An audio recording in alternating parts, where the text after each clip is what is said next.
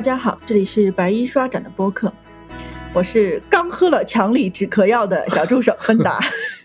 大家好，我是白衣。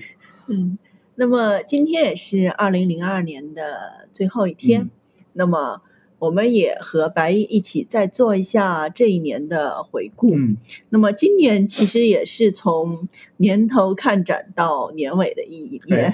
是的，哦一月一号我们在这个呃苏博新。开的对、嗯。新开的苏州博物馆西馆，嗯。看这个罗马那个古罗马的那个文明展，啊，就是苏博和大英签的一个三年还是几年的一个合同吧，对。每年都会换一个，呃，相当于就是大英博物馆的一批展品来做一个展览。他们开开的第一个展览就是介绍古罗马嘛，以罗马为核心。现在这个展已经结束了，现在应该换希腊古希腊的一个呃专题展了。啊，我还没有 来得及关注，，啊刚刚嗯刚刚开展吧，好像就是十二月份开展的吧。那么然后就一直到今天十二月三十一号，最后去了，压着时间去了那个德寿宫遗址了。对。我们是十一月十八号开展的，就是他本来计划开馆的那个时间预约的，后来因为各种原因，好像那个呃延后了，那那天变成是嗯、媒体的一个参观了。是，然后所有预约的人就变成是十二月，你可以随便挑一个时间来嗯，参观。然后因为各种各样的原因，加上我和白姨先后阳了，嗯，那么等到恢复的时候，已经是就是今天踩着十二月的最后一天。对对对，去参观了德寿宫，嗯然后还获得了他们的小礼物和福卡。嗯嗯，今天今天是有活动，就是一个是本来就是如果十一月十八号预约的，十二月份才去的话会送，好像有几个可以选吧，口罩、明信片和反正现在只有口罩。对，现在只有口罩。然后另外一个就是从今天开始，大概呃两周还是多久的时间是可以领一个福卡吧？嗯嗯嗯。去要收购一次的话，那么，呃，白衣也先说一下你对这一年的感觉。嗯，今年 反正是疫情以来，应该我觉得是最少去去去看博物馆、看展览最少的一年吧，嗯也是最难的一年吧。嗯在北京经历了一次弹窗被赶回来，还有一次是这个弹窗去不来，然后很多计划要去的地方都，呃，像沈阳基本上就是一直都没有找到机会去。因为沈阳一直在封嘛。对，从年初开始就想去辽博看展，一直到年末 都没有找到一个机会可以去沈阳。不是杭州这边有疫情，就是沈阳有疫情。今年这确实也是疫情最最麻烦的一年嘛，就是各种的各种的限制也比较多。另外一个就是呃，这个本身博物馆也会比较艰难一些，就是要求也会比较多。然后博物馆的展览也确实开的比起往年来说，我感觉也要降低了一些。因为疫情的原因嘛，就是各种借展也挺艰难。对，就是博物馆借展也困难，然后博物馆的经费也困难，对对就各种各种的限制吧。说起来，那个行在山水间的展览，我不知道他们的那个最后故宫还是没有来，最后故宫还是没有来，就他们可能因为三号就要结束了嘛，八号还是三号？三号三号就要哦结束了，故宫的应该就不会来了，就最后他就是苏博来了一件书画替代嘛，对就本来故宫大概有四五件吧要过来的，对，结果当时就是北。那个时候是北京弹窗特别严重，然后北京的人不敢到杭州来，对，再然后就放开了，就大家都纷纷倒下了，然后就是也挺现在还有好几个博物馆，就是因为疫情的原因闭馆了嘛。像那个绍兴博物馆，就是临展厅，对，本来有一个 那个宋陵的一个展嘛，北宋的巩义皇陵和南宋的绍兴六陵的本来有一个合展，现在也是暂时闭馆中吧。对，就是好不容易等到放开了，然后博物馆的这个员工都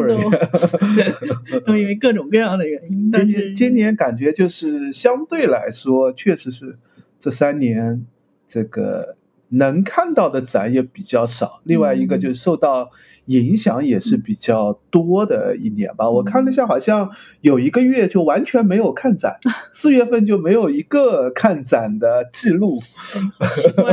可能就是因为杭州也没有什么特别新的好对展。那时候杭州。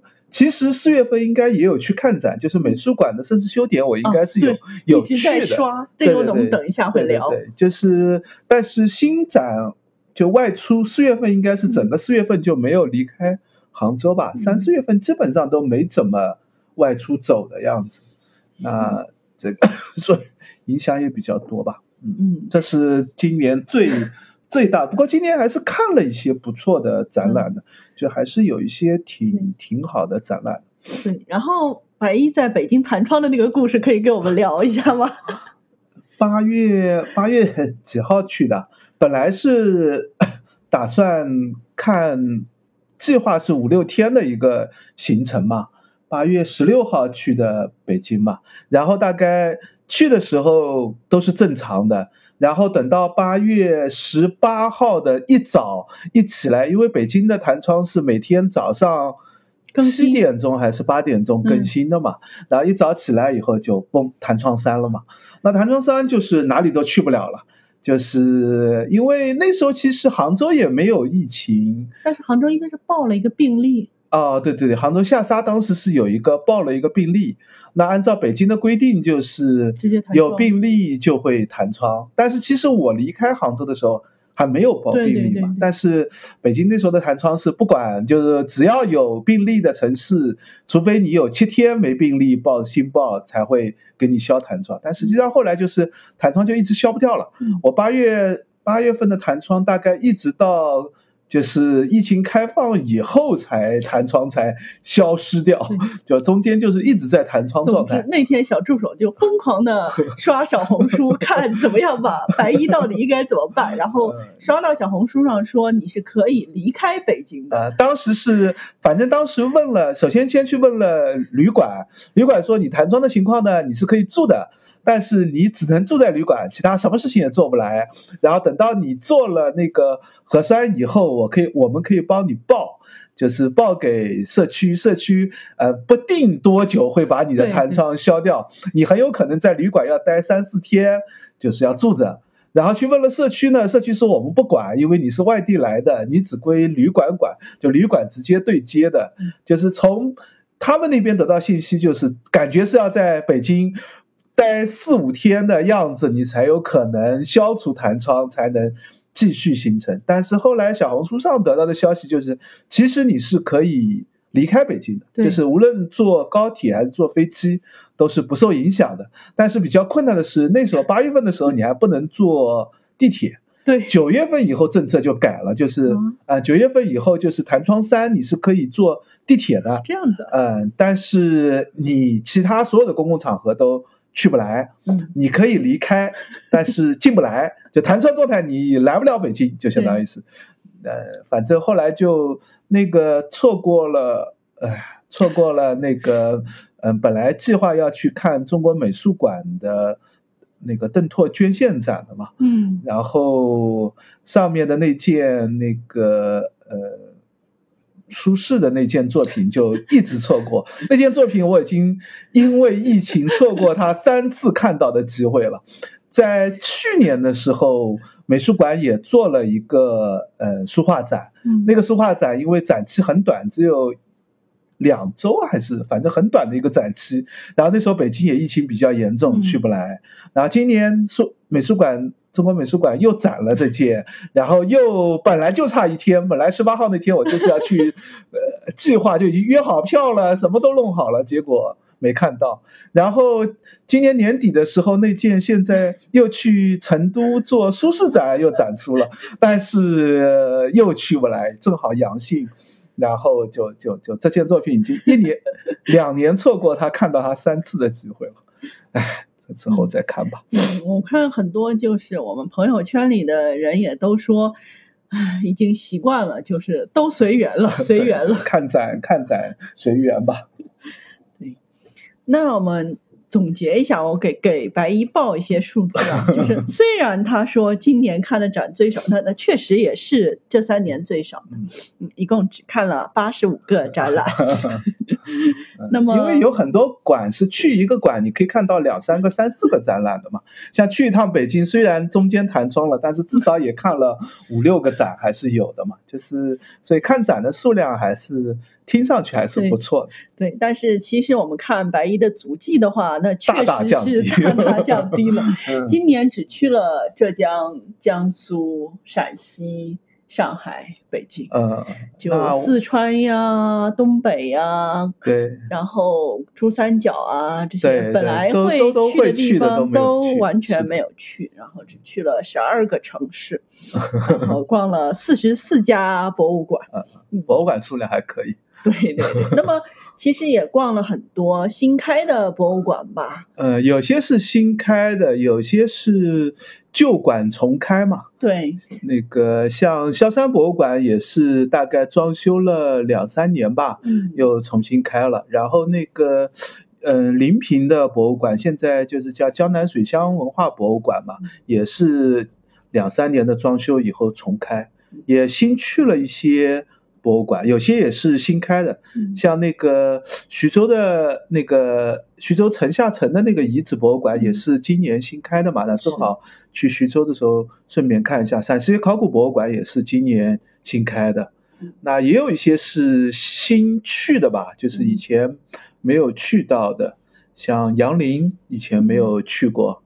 然后嘉兴美术馆也是，嘉兴美术馆其实也应该算新开，因为我们去的是美术馆的新馆，老馆现在基本上没有太多的展览了。他们新的那个，他们叫什么文化中心还叫什么？就是美术馆在新的美术馆在那边。然后新昌和东阳算是今年新去的，因为正好走了一趟金华嘛，沿线自驾过去的。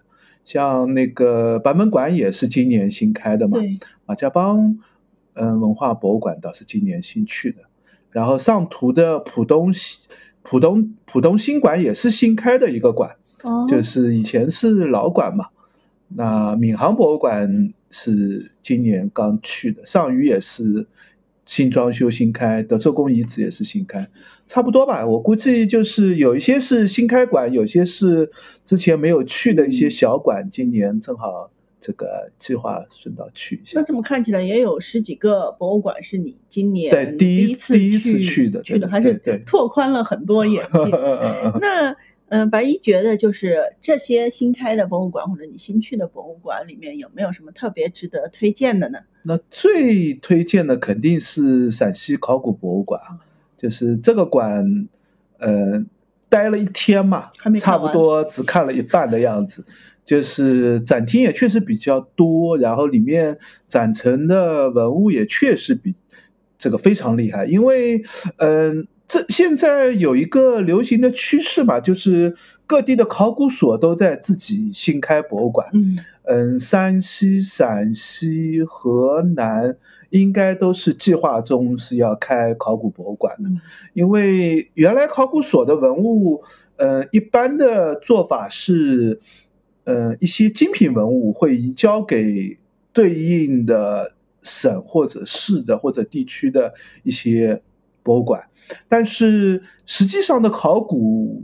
出土的文物量是很大很大，远远超过博物馆的承接量。那大部分博物馆呢，也不愿意承接太普通的文物，像大量的瓷瓷片啊，或者是考古的大量的这种普通文物，因为博物馆也要考虑到自己的仓库和展陈的需要嘛，他一般会挑精品。那考古所就会有一个很大的麻烦，就是，呃，好东西都拿走了，差的东西呢又堆在库房。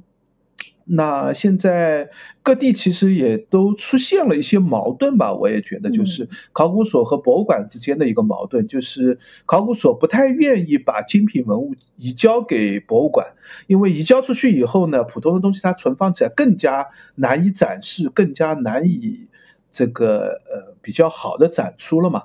那现在的一个趋势就是考古所自己开相应的考古博物馆。那么，把自己的以考古为线索的思路来做一个展陈，那陕西考古博物馆算算因为基本上都是大省在做，小省的话本身考古数量没有那么多，也不见得会一定会开开馆嘛。那陕陕西的考古博物馆算一个这个先驱吧。那确实这个馆非常值得这个对于了解陕西。甚至可以说，了解中国历史的话，这个馆都是不能错过的一馆。因为这你想，陕西能展出的，那是从这个新旧石器时代开始，一直到至少可以到唐唐代为止嘛。那唐以后，相对来说，陕西的历史重要性会降低一些。但是，嗯，唐之前，整个陕西历史都可以是。可以算是中国历史的一个核心地域了。那当然会有大量的文物，这个需要看。而且一般的考古博物馆会以考古发现为线索，这也是一个新的一个展陈的方式吧。因为博物馆里面呢，大部分还是以，呃，一个一个的呃核心的文化来做展陈，但是。考古的博物馆的思路，特别是陕西考古博物馆，它的展陈思路是我的考古发现是怎么做的，那这个思路是怎么样的，可能会有一些区别吧。那除了陕西考古博物馆，白衣还有什么特别推荐的呢？嗯，那就是今年新开的这个江南水乡文化博物馆吧，算原来的临平博物馆嘛，那现在新修了一个新馆。然后，呃，我是觉得，虽然长社展，因为它是江南水乡文化为主题嘛，那长社展只能算中规中矩吧。就是这个主题也确实要做的非常的出彩，这个也 蛮难的。就是江南水乡本身就是一个比较虚的、比较泛的，对对对，比较偏向于文化类的这样的一个概念，所以它。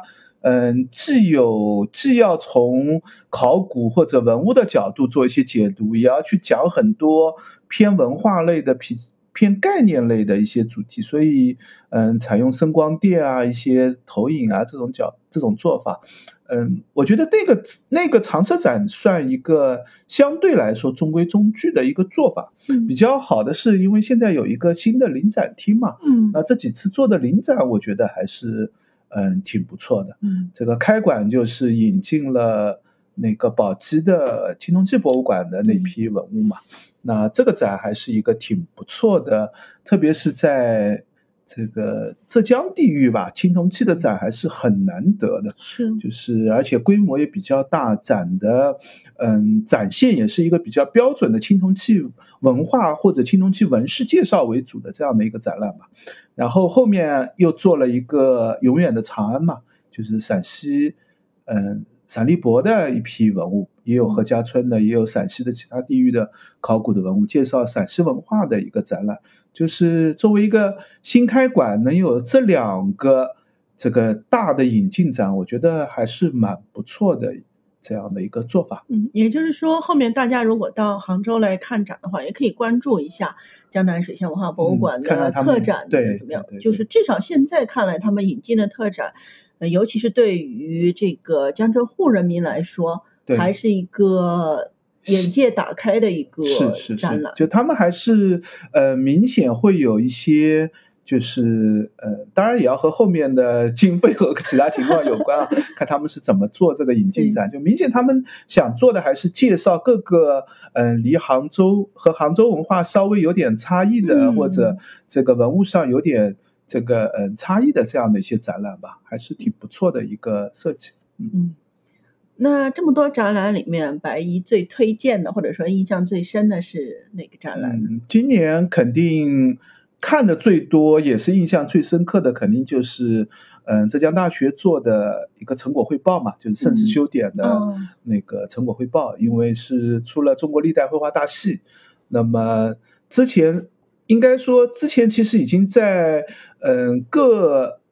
各个高校就已经开始做展了，但是今年呢，一个是在浙江美术馆做了一个更为大型的一个这个展览吧，就是就叫盛世修典。另外一个呢，现在应该在国家博物馆还是在做盛世修典的这个展览的。嗯，这个展览核心就是因为浙江大学的一个。巨大的一个工程吧，嗯，去全世界各地的博物馆去拍了中国古代的绘画。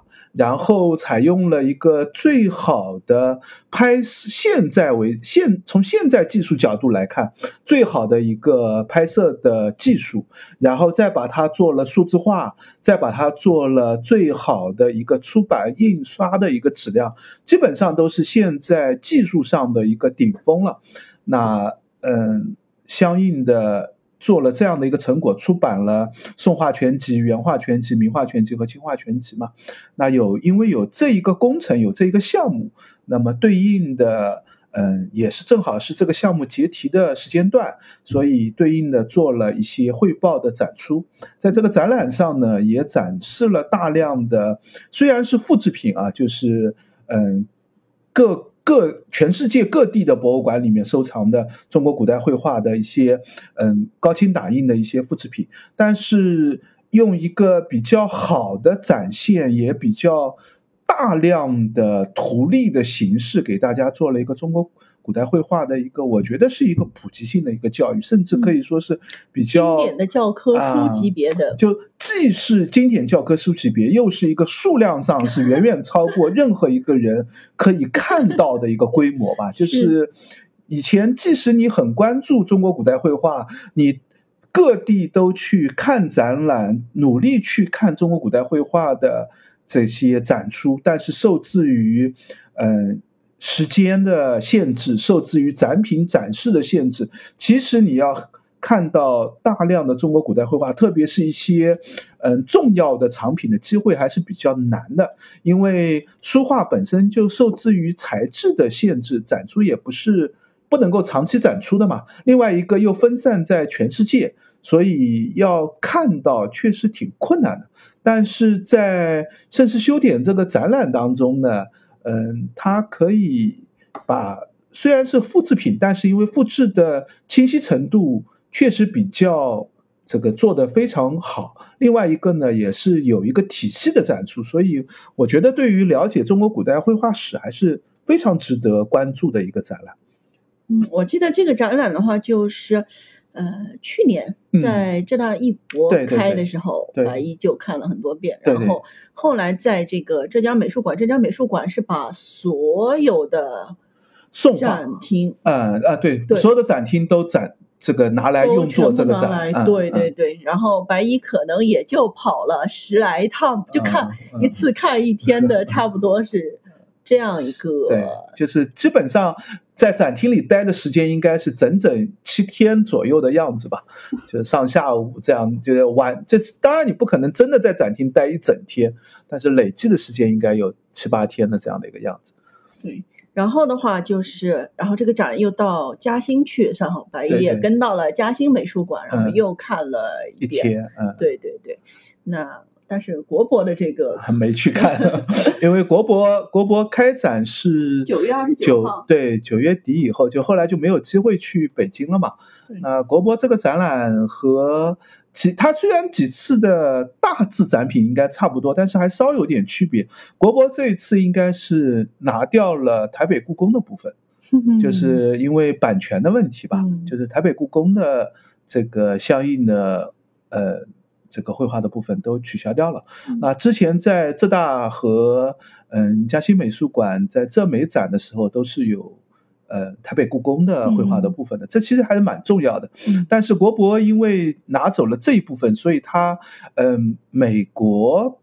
和欧洲的部分应该拿出来更多一些，所以呃，因为它的展品量还数量还是蛮大的，好像是一千七百多件吧，我印象当中。对，我记得好像比浙江美术馆展出的是一千五百多件，对，就是它数量上还增多了。那因为。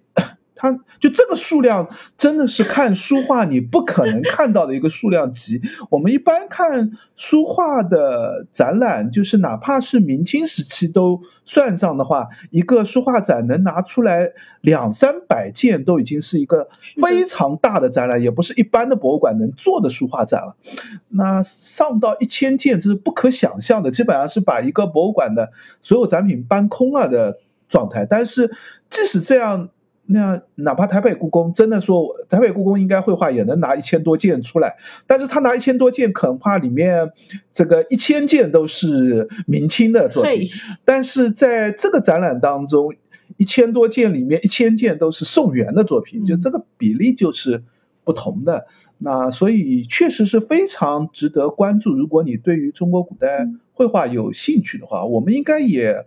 做了大量的介绍吧，我我自己印象当中，好像播客也做了四五期的介绍。嗯，是这样子，浙大艺博就录了两期，在去年的时候，然后在今年又一口气录了四期播客来介绍浙江美术馆的盛世修就因为其实我录这个播客倒也不是为了介绍展览，录完这几期播客，相当于是把中国古代绘画史的一个。脉络介绍了一下，基本上你看这个展览就可以构架起一个绘画史的一个这个框架出来了。哪怕很肤浅的看看，你也大致能够把这个中国绘画史的一个框架给搭出来。那即使以后再用这样的框架去看其他的中国绘画史，也是很有帮助的。所以这个展览我觉得还是非常值得推荐的。应该之后还会做。继续会做展览，对对对，国博之后应该还会到各地会去做巡展的，数量上可能不见得会那么多，但是这应该是一个会各地计划当中，我听说好像就有每个省好像应该至少十几个省都会去做吧，大致现在都会谈好的。那还是蛮期待的。那么这个展现在还在国博展出，对，所以大家有机会去北京的话，也千万不要错过。嗯嗯。那另外还有一个可以推荐的就是平山玉夫。平山玉夫的平山裕夫系列 也也也好久了，从一一七一八年开始吧，就是那个。但是那那批应该啊，那批已经走了。就平山玉夫已经三个序列了嘛，现在有后两个序列在国内在展。对，也就是平山玉夫美术馆的呃藏品到国内来巡展，在国内前后。就同时有三三个三三个三个主题，可以认为就是其实把他的所有的藏品拿出来分了三块。第一块呢是以介绍呃文明史为脉络的，那那批应该是这是最早的，这批已经回去了。对，然后第二批呢是玻璃器，就是嗯平山玉夫藏的。这批玻璃器，那么这批现在好像在深圳吧，我印象当中。然后还有一批呢，就是最新刚刚开的，应该是一批嗯照相吧，犍陀罗照相那个主题的，好像是。就是平山玉夫平山玉夫美术馆的藏品，嗯，还是蛮不错的，也确实我们也介绍了两次吧，应该是，就是玻璃琉璃器和那个苏州的啊苏州的那一次介绍对对对，就是嗯。很可惜，就是都没有来杭州啊！现在，嗯，啊，都都只能去外地去看或者说，甚至是没有来长三角。长三角。对，就后面两个展还没有来过长三角。那呃，对，嗯，琉璃，嗯，对，琉璃器和那个琉璃器其实刚刚开始巡展嘛，从长沙到深圳。对对对对，刚刚开始巡展嘛。那最后一个还刚刚开始，后面应该他他的计划应该是全国会各个地区都会有一个展览吧，但是不知道具体的开展地点。这批文物还是对于了解。嗯，特别是以欧亚文明交流史为核心的，我觉得还是值得关注的，因为它大部分的藏品也是以平山玉夫收藏的，就是他自己从拍卖上或者去阿富汗啊，去这个呃相应的中亚这些地区，嗯，经历收购回来的一批文物。这批文物呢，不是考古文物。嗯，但是它对，因为它是本身购买的时候也是以一个艺术史的角度去购买它的，所以对于了解中亚的文明交流史，特别对于佛教史，对于一些嗯像琉璃啊这样的一些专题来说，我觉得是特别值得关注的这个展览。你也可以看到，呃，文明的一个交流交融的一个现象吧，嗯。所以特别也挺推荐大家可以关注，嗯，关注一下。那么看一看后面这些展会巡展到附近的话，也可以去看一下。而且也蛮出片的，说实话，文物确实比较好看。然后基本上现在，嗯，做了展览，就是因为是巡展嘛，后面的布展也会参考一下前面的布展的形式，就会，嗯，确实展厅在布置上或者陈列上的样式上，我觉得也是越来越做的不错了。嗯，那么。嗯，刚才这么多展览里面有很多应该是主题系列的。嗯嗯嗯。嗯，白衣有什么特别印象深刻的主题系列吗？今年我觉得最我自己看到的最强的一个主题就是。嗯，城市遗址考古类的这个主题啊，就是这一类的展览特别多。对，这我觉得也是今年的一个这两年的一个风气。就是以前呢，考古展其实没有那么的热门，以前大部分还是以文化展或者文明展为核心的。就是今年考古的，特别是考古成果汇报类的展，就特别特别的多见。嗯，这和现在呃每年都会举行的全国十大考古啊，或者是各省也会做一些自己的这个所谓的十大考古或者省内的重要考古发现啊，这样的一些宣传，我觉得也是有关系的。也确实这两年考古就挺热门的，像北大的那个嗯考古学院或者高考的一些考古的这个专业也显然热门了很多嘛。那这个和宣传是紧密相关的，所以在展览当中。今年也确实，或者说这两年吧，这样的考以考古展示的方式来说明的，我觉得也越来越多了。像，嗯，这两年杭那个杭州都持续在做的发现杭州，从二零二零开始一直。三年，今年好像没有哎。二零二三好像今年没看到，是吧？二零二二，二零二二不是二零二二开年。我们我们我们上一次叫二零二一，对对，二零二一就是二零二二年那个汇报展，好像没看到消息，不知道是不是因为疫情的原因或者延后或者怎么样？因为它一般按理应该是十二月份就会开了，对，就是今年确实没看到。嗯，二二年看到的应该是在嗯。那个发现杭州二零二一嘛，工艺美术馆啊，工艺美术馆做的那个展览，这也算一个考古成果汇报类的展出嘛。那另外还有一个就是，呃，良渚博物院做的陶寺的一个那个。但是这个呢，稍微是传统一些，偏向于就是陶寺，其实算一个新石器文化介绍为主。当然，因为它的点就是唯一的一个嘛，所以既可以认为是一个考古介绍展，也可以认为是一个嗯新新石器时代文化介绍的这样的一个展览吧。还有就是嗯宋六龄的考古，这也是嗯这两年。浙江考古所的一个非常重要的一个考古的介绍吧。对对，因为这两年宋六龄的考古确实是有一些重要的成果。对，再加上今年特别宋韵，就今年浙江省又有一个展览的一个特别强的一个主题，就是到处都是宋韵主题展，就只要跟宋代搭上关系，展览就就基本上努力的往。感觉每个博物馆 都送运了一遍。对，就。正是宣传主题口径嘛？那嗯，宋六龄的考古，我觉得其实跟宋韵的关联其实并没有那么大，它更多的是一个我们做考古和文献的资料的一个对应。我觉得这一点也是现在考古在做的时候的一个呃新的一个重要思路。以前的考古相对来说。更多的成果汇报展呢，更多就是啊，我们做出了什么，我们发现了什么，有什么精品文物摆出来给大家看一看。但是现在，特别是以宋六龄的这个考古展，我觉得它真正的核心并不是考古出了什么东西。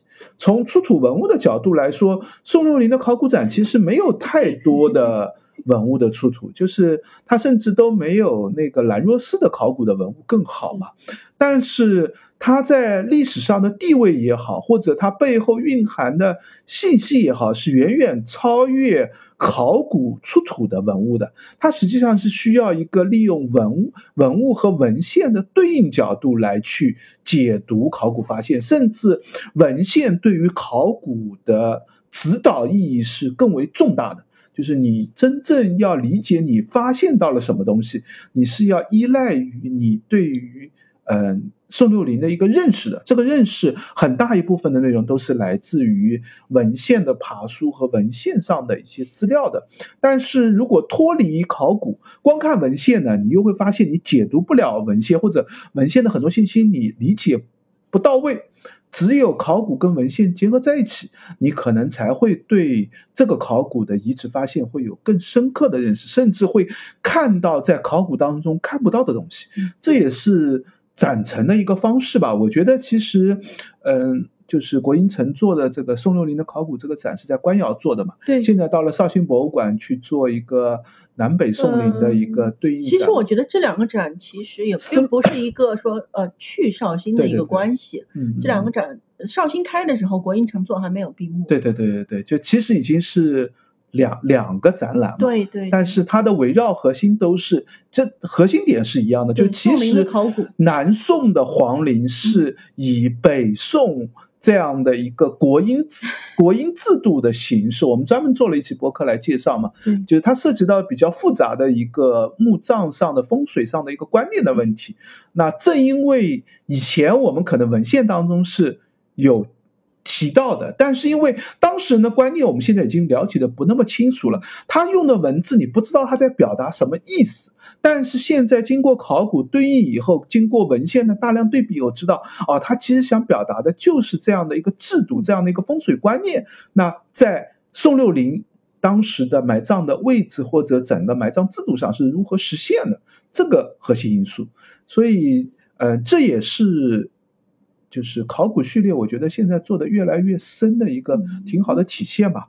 那另外还有一些，嗯，像南京的城市介绍展，今今年是南京世博做的，从秦淮河到扬扬子江嘛，嗯，就是南京段的长江长江流域文化展吧，大概是这样的一个主题吧。这个序列南京世博已经做了好几期了。嗯，前两年都有，就是以南京的地域或者南京大区域的大南京区域的，比如说之前的那个什么右绿江南，对对对，然后把安徽也放进来，对对对，就就大南京区域嘛，就是以考古为考古文物为核心的，介绍南京地域文化的。今年好像又新开了一个，这个也是类似的，就是这样的主题介绍展呢。嗯，那嗯。和以往的南京城市介绍展稍有点不同，就是它更依托于考古文物，就是不再依 依托于考古出土的精品文物，而是以考古的点位组合来介绍一个嗯城市史或者城市发展史。那当然，这里面又得提到那个杭州博物馆做的行在山水间，也是类似的嘛，就是以虽然它。核心是放在一个城市，但是它不是给你介绍这个城市的面貌，它是以考古来介绍一个城市的历史发展过程。这是它的核心思路。然后，行政山水间也很典型的体现了考古和文献的结合，虽然文献有点多。对，就是就这一块呢，确实是现在考古当中越来越重视的。因为在九十年代、两千年初的时候，那时候因为经济建设非常多，所以考古呢大部分都做的比较粗率一点，就是啊，做到这个工地我就把文物这个。考考古做出来，做出来以后就打包放到库房里面去。但是现在越来越意识到，你如果只是把文物这个采集完放到库房，那其实对于文物的解读是比较肤浅的。你只是啊知道有这些东西，就就着这个讲这个。对，那这样的话呢，你最多只能挑啊哪个好看的，哪个漂亮的，哪个珍贵的，我拿出来给大家看看。这样的话，就第一个是把一个考古的发现。支离破碎化了，就是你只展出精品文物，对，其他辅助的那些文物你没有跟它结合在一起。一个考古遗址，好的遗址也只能拿出三四件、四五件文物出来，但是实际上一个考古遗址出土文物是数量是非常庞大的。那这时候你就要对这个文物要有一个认识，它这些文物组合在一起，它反映的一个文化现象是什么？那这就需要学术的解读和学术的见解。这时候文献就是一个不可。摆脱的一件东西，你要对制度史、经济史相应的文化史有认识，你才可以对一个考古有更深刻的认识。当然，我也觉得这样的展览呢，确实做起来就会比较难。很多博物馆的展览现在还大部分还停留在一个精品文物展的这个层次上，但是明显可以看得到，这两年就是大家就慢慢意识到这一块，越来越向着一个考古认识的角度来。做展览吧，那当然，我觉得像德寿宫遗址博物馆，本质上也应该是这样的一个，虽然它是一个新开的博物馆啊，但它本质上也应该是这样的一个展陈的思路。但是比较可惜的就是，呃，这里面呢有一个，我觉得也是确实是一个两难的选择，就是，嗯，更比较简单的以大众的接受的角度呢，更多的是就是我给大家看成果，就是我们考古发现了什么，我摆出来给大家看，那这样就很容易，嗯，下降到就是那摆出来好看的一定是精品文物，对，所以对于大众来说呢。精品文物展是一个比较容易接受、比较浅的一个可以接受的一个这样的一个展览的模式吧。但是比较困难的，或者说我觉得真正应该做得好的是，你精品文物和普通文物结合在一起的时候，你这个考古的认识是怎么样达到的？就是你怎么知？理解你考古发现出来的一些东西，像德寿宫，其实背后是有大量的信息资料的。这基于德寿宫到底是一个怎么样的一个遗址的状态，它不是一个单一的一个宫殿型的这样的一个遗址，并不。我们虽然称它为德寿宫，但是如果你对德寿宫有所了解，就应该知道德寿宫是一个层叠的一个遗址，它从最早的。嗯，秦桧的宅子开始，区域非常小的一个范围，到后面的德寿宫、崇华宫，再到后面重新大量的又回到民居，变成了一个这个后续的使用状态。在遗址当中，你会看到一个层叠的一个过程。那这个层叠过程就需要考古在做的时候，你是所有的东西你都看到了，你只有知道它的层叠过程，你才可以很好的去认识这一个遗址的状态。那当然。嗯，德寿宫遗址也确实做了一个很好的展陈啊，就是做一个声光电的那个展示，嗯，揭示崇华殿的这一个不同阶段三个重要的时间阶段，就是嗯，这个孝宗呃那个那个高宗时期的、高宗晚期的和孝宗时期的三个阶段的从这个这块区域的一个使用状态，正殿的一个使用状态，但是相对来说，其他地域它介绍的就比较少。或者说像西路的，或者整个一个遗址范围的一个这个历史的承接过程，整个的一个大背景的解读不多。对，相对来说，就在我看来，就其实背后有可以讲的可以更多，但是讲的多呢，当然有一个难题，就是需要大家要怎么讲解读的更深，或者需要你关注的了解的就要更多。可能对于大多数的观众来说呢，可能难度就会。更多一些吧，所以如何更好的去做考古的成果展，或者像这类的城市遗址展或者考古遗址展也好，就是怎么去更好的去把它揭示出，既符合嗯普通人的一个简单看展的需求，也能比较好的把一个考古成果比较深入的发掘出来或者介绍出来。我觉得这可能是之后的这类展览的一个。这个就是好和差的一个评比的一个关键吧，也希望能看到更多的在成果汇报当中能有更深入解读。就我我觉得一个展览其实是不亚于一篇学术的论文，甚至不亚于一篇学术的专著的。你如何把一个学术的一个观点更好的在展览当中介绍出来，其实是非常重要的一个这个展览的一个做法吧。嗯。那关于德寿宫的部分，我们希望明年有机会的话，再跟大家详细的聊一期。好，嗯，那刚才白衣也聊到了，就是今年的一个，就是一个新的这个变化，就是大家越来越倾向于做这个考古成果的一个汇报。那么白衣有没有观察到一些其他的一些展览的变化呢？比如说今年特别流行的宋韵，就浙江地域范围嘛，因为本身也是省政府的一个。就是文旅厅的一个核心关键词吧，我觉得这这和就是一个一个地域肯定还会会主推一个线索，这也确实是就是希望聚合各方面的力量去把这个主题给尽量推的深入一点的。这样的一个想法吧，但是稍微做的有点泛滥化，就是浙江的这个主题呢，就是宋韵为主命题作文了已经。对，就是各个馆都在做宋韵，而且做的并不是那么的好，就是如果你真的管它就很明显的是对，就凑上这个主题而已。就如果你能从各个角度去解读宋韵，也确实起到了一个大家相互搭配、相互去支撑，嗯去把这个主题介绍的更完整。我觉得这是一个蛮好的做法。但是有一个问题是什么呢？就是。命题作文以后，大家都会做的，有些馆就会做的很肤浅，又希望把宋韵方方面面都讲到，这就没什么意思，因为这个主题大家都在做，那介绍的浅呢，你一定会有很多是跟别人重复或者有冲突的这样的地方，还不如就着你的专题能够做得更深入一点。那我觉得这的这倒是应该是做法吧。希望后面宋韵这个主题，我估计这两年这个主题应该不会还会削弱继续 对，像浙大一博现在其实也还还在做宋韵的这个主题嘛，啊是利用那个盛世修典那批绘画大气的那个书画来介绍阅读宋韵嘛，就嗯介绍这个宋宋代书画为主的这样的一个专题展嘛。我觉得这个主题不要紧，关键是看怎么做这个主题介绍。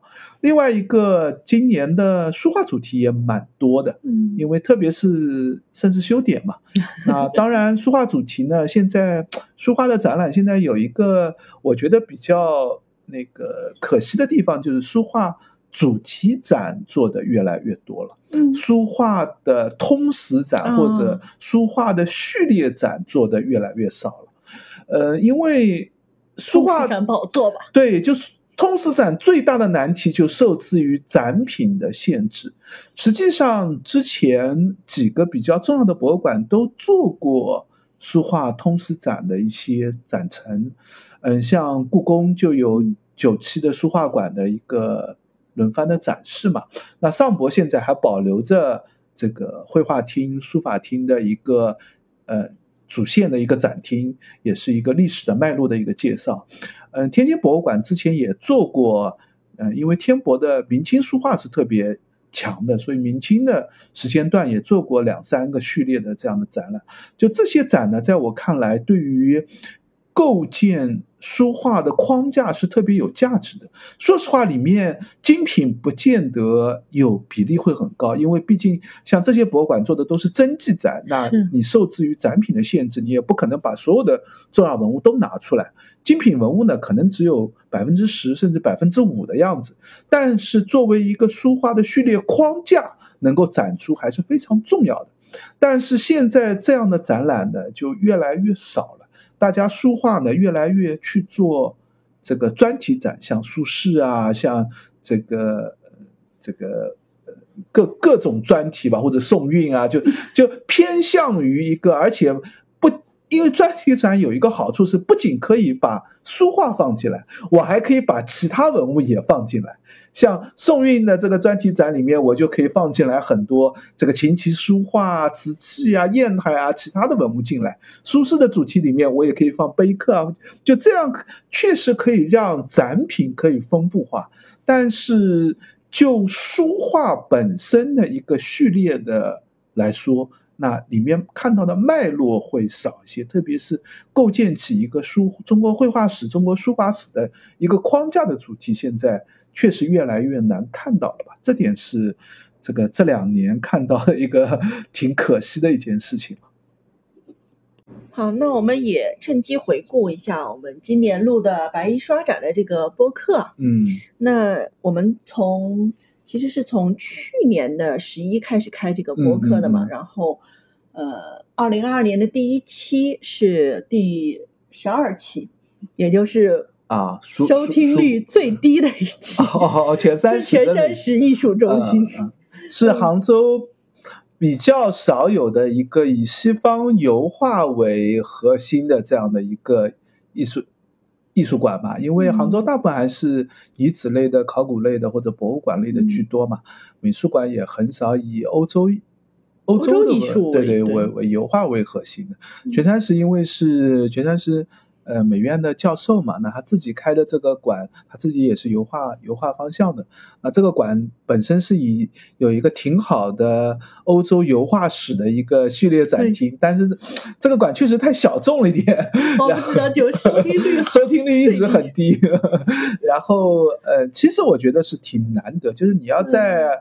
除非你在上海，对对对，上海会很多。上海，但是也是油画，其实要有一个呃序列展也蛮难得的，也不是每随时都能看得到。上海现在特展特别多。对，上海主要是各种专题展、各种特展特别多，你可以慢慢的丰富起对欧洲艺术史、欧洲油画史的一个。认识吧，但是杭州的这样的一个有序列的，而且经常会有一些不错的外展的这样的一个美术馆，我觉得还是挺难得的。所以我们还是特别推荐全山石艺术中心，大家有兴趣也可以回过头来再听一下我们的这个第十二期的节目。嗯，那么到今天这一期正在录的这一期的话，就是第五十四期了。嗯，所以我们今年一共产出了四十三期播客，给白衣鼓掌。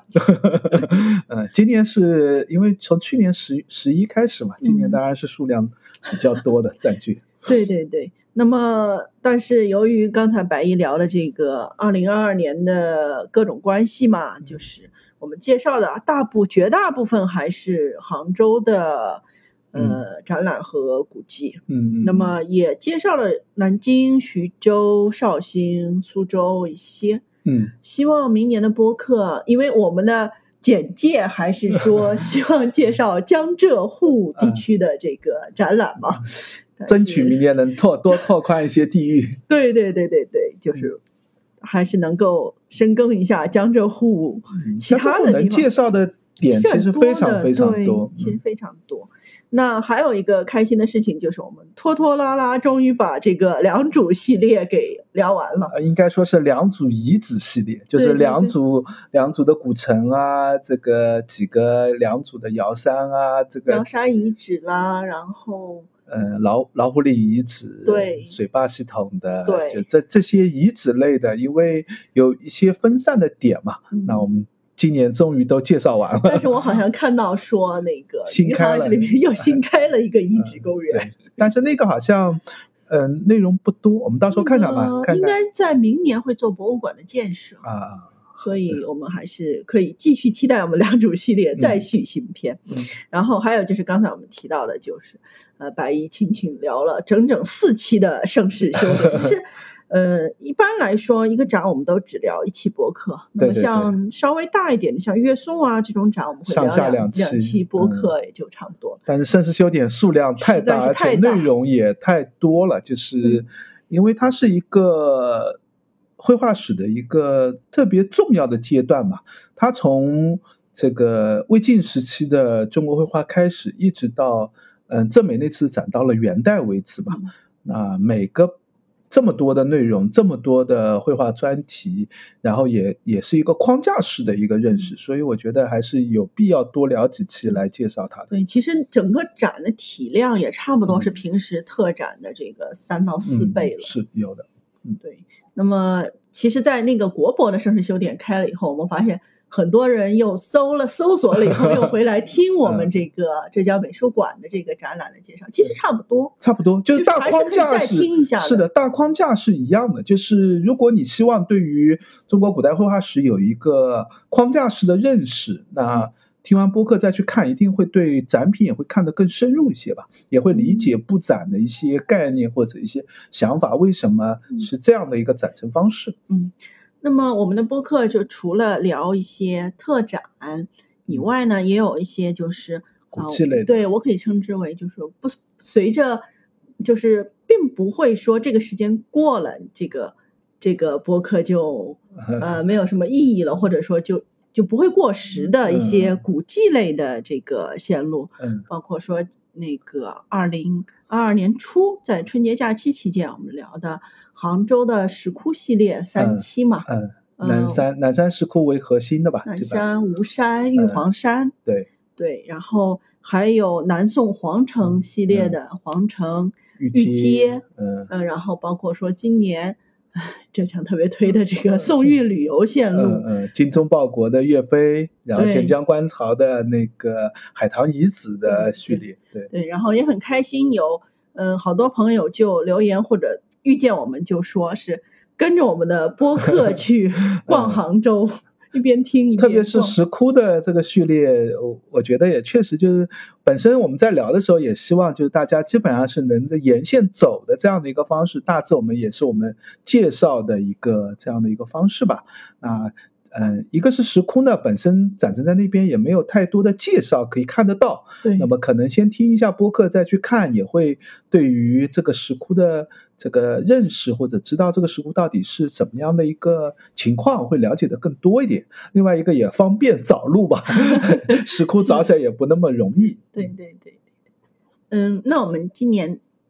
期待明年有更多的播客出来吧。嗯嗯。那白衣也可以看做一下明年的展望。明年肯定是要浪到飞起的一年，我预感到了。看看明年第一个，我觉得会有一个比较大的变化，应该是至至少出行应该会方便很多。这样应该比今年方便了。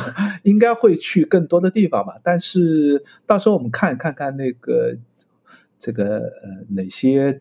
特别值得介绍的，再来给大家做做相应的播客。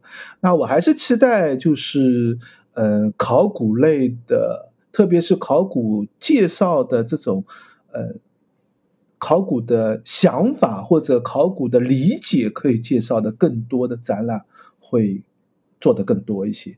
就是不是。